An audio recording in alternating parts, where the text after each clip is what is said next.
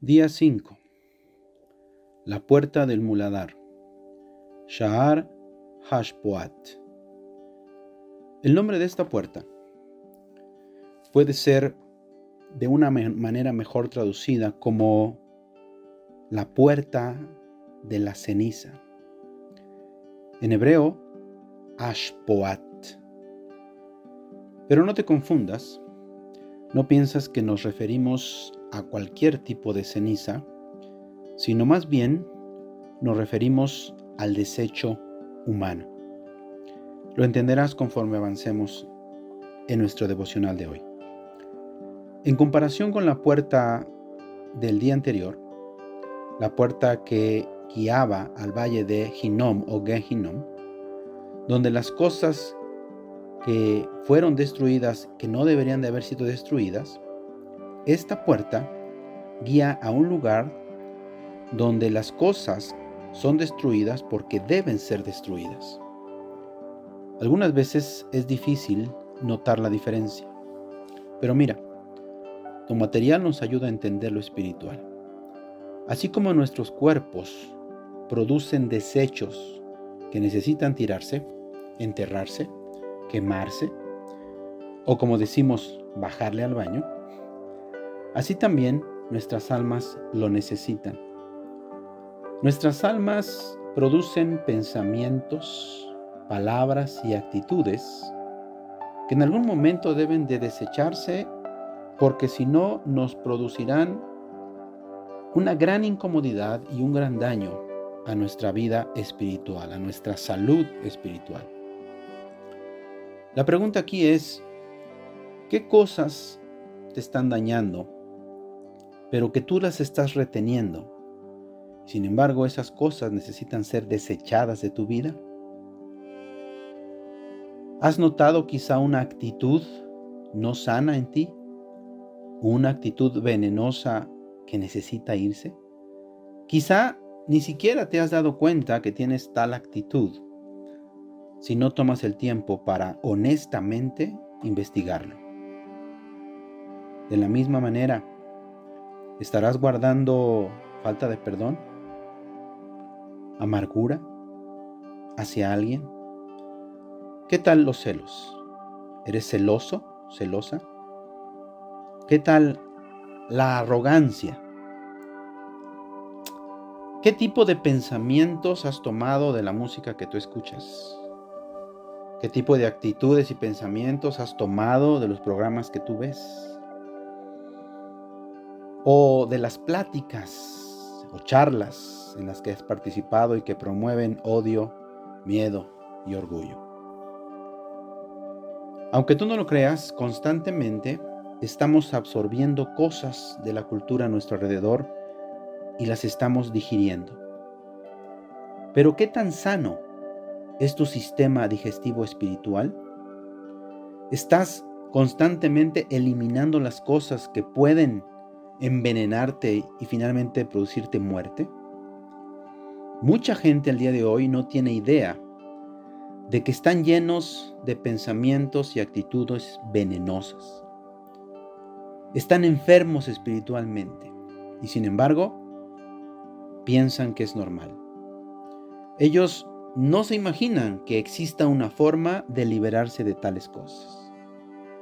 Por el otro lado, mucha gente está emproblemada por sus propios pensamientos y actitudes, pero no saben cómo eliminarlas adecuadamente.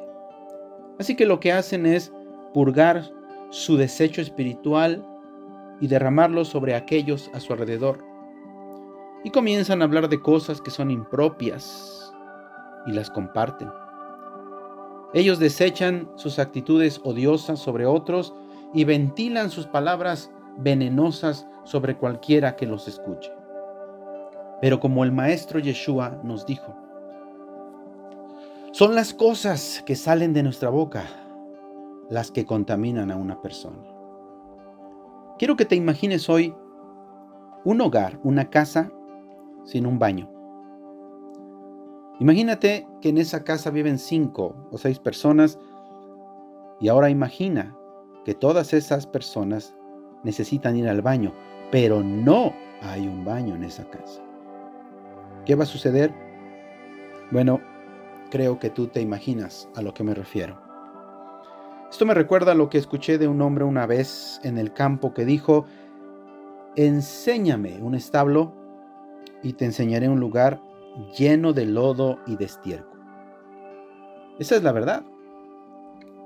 Y creo que espiritualmente todos en alguna ocasión tal vez hemos visitado un hogar o a lo mejor hasta somos parte de uno. Un hogar que está lleno del estiércol espiritual. Donde hay una atmósfera dura, egoísta, donde hay palabras dañinas de unos hacia otros entre los miembros de esa familia. Miren mis amados hermanos y hermanas, todos necesitamos una puerta del muladar en nuestras vidas, donde podamos ir y de manera privada y particular confesar y eliminar de nuestras vidas aquellas cosas que son desechos, que no necesitamos en nuestro cuerpo. Todos necesitamos un lugar donde podamos de manera tranquila y solos liberarnos con la ayuda de Dios de esas cosas que nos destruirán si las seguimos guardando. La Torá le ordenó al pueblo de Israel la práctica de la buena higiene mientras ellos viajaban a través del desierto. Entre sus instrucciones, encontramos en Deuteronomio 23:13, por ejemplo, que Dios les dijo que tenían que usar una pala pequeña, que cuando fueran a hacer del baño, tendrían que salir fuera del campamento, cavar un hoyo, dar sus desechos y taparlos. Ahora imagina, si ellos deberían de lidiar propiamente con su excremento mientras estaban en el desierto, cuánto más al vivir en la ciudad santa de Jerusalén. Pero mucha gente el día de hoy vive de tal manera que el estiercolero está en su hogar. Ellos piensan que su vida espiritual y el desecho espiritual es algo normal en sus vidas. Pero serios estados de depresión pueden desenvolverse o desarrollarse en hogares y en personas que viven de esa manera. De hecho, yo conozco a gente que el estiércol es donde ellos piensan que deben vivir. Bueno, la palabra de Dios nos dice que Dios lo sabe todo y lo conoce todo aún las profundidades de la impureza. Y aún ahí hay esperanza. Considera esto. La palabra del Señor nos dice en el Salmo 113, versículos 7 y 8, que Él levanta al pobre y al menesteroso del muladar. Otra vez la palabra muladar, ashpoat, el lugar de desecho, del desecho humano, del estiércol.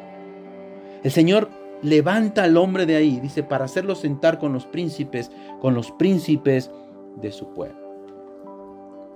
Ahora escúchame. La puerta del muladar es mencionada otra vez en Emías, casi al final del capítulo 12, donde leemos sobre la dedicación de la Jerusalén ya reconstruida, sus muros y sus puertas. Nemías llama a todos los levitas de la tierra de Israel junto con todos los líderes de Judá para que vengan a Jerusalén para esta celebración sagrada. Podemos leer sobre esto en el capítulo 12 de Nehemías. Pero por el momento solo quiero leerte el versículo 31. ¿Cómo comienza y dónde comienza la dedicación de este lugar reconstruido?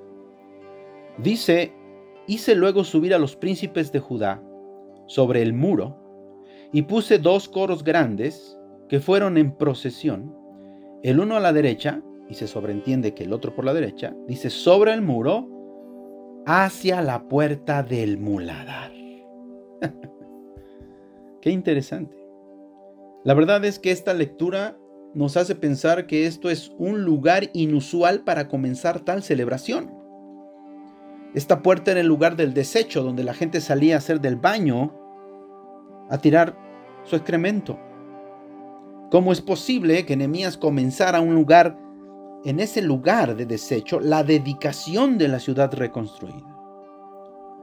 Es como si cuando tú invitas a alguien a tu casa por primera vez y les das un tour de tu hogar, comenzaras con el baño.